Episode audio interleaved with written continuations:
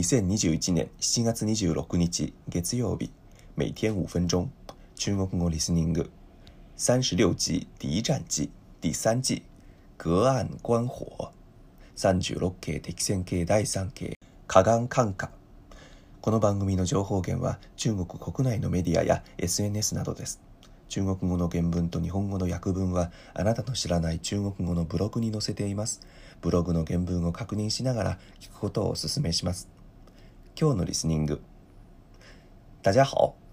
今天我继续来介绍《三十六计·敌战计》第三计“隔岸观火”。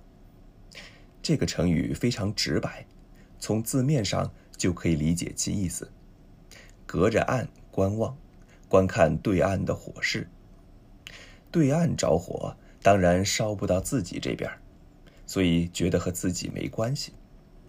在现代汉语中，比喻见人有困难却不相助，采取看热闹的态度。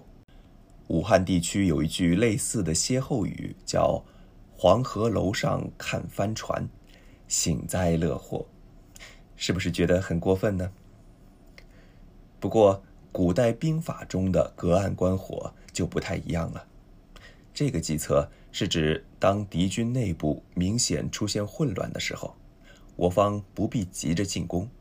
可以退一步，静观其变，这样敌人内部会失去团结的理由，从而变得更乱，最后自取灭亡。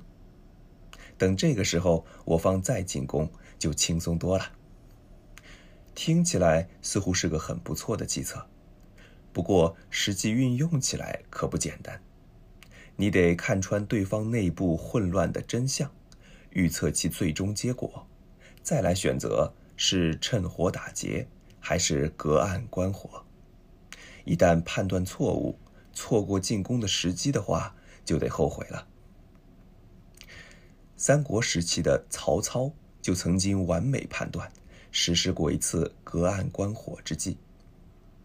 东汉末年，曹操击败了当时的群雄之首袁绍，袁绍也病死在了家中。袁绍的次子袁熙。和三子袁尚不得不投奔辽东太守公孙康。曹操的手下都觉得曹操应该趁热打铁，继续进攻公孙康，彻底消灭袁绍的势力。但是曹操却哈哈大笑，让军队撤退。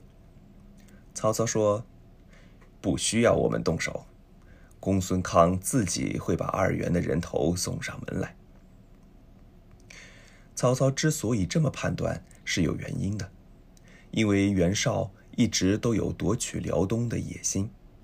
从辽东太守公孙康的角度来看，现在袁绍的两个儿子因为兵败而投奔自己，如果收留了他们的话，日后定会成为隐患。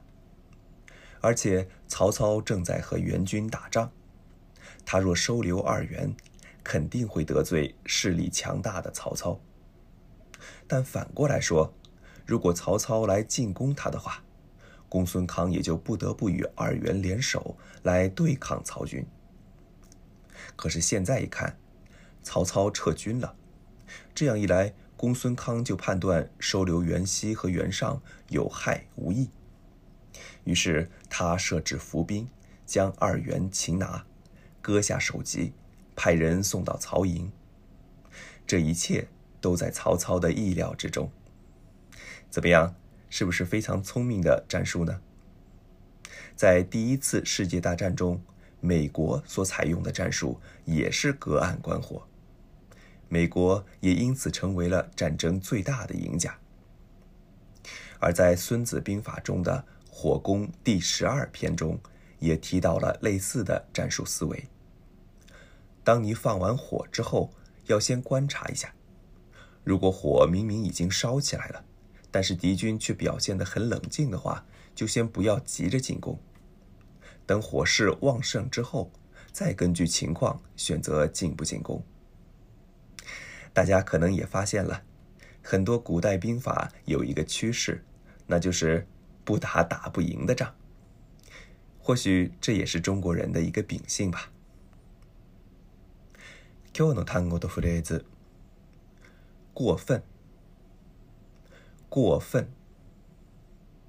ひどい度が過ぎた度を超えたという意味です話し言葉です例文把丰满的女生叫做胖子你也太过分了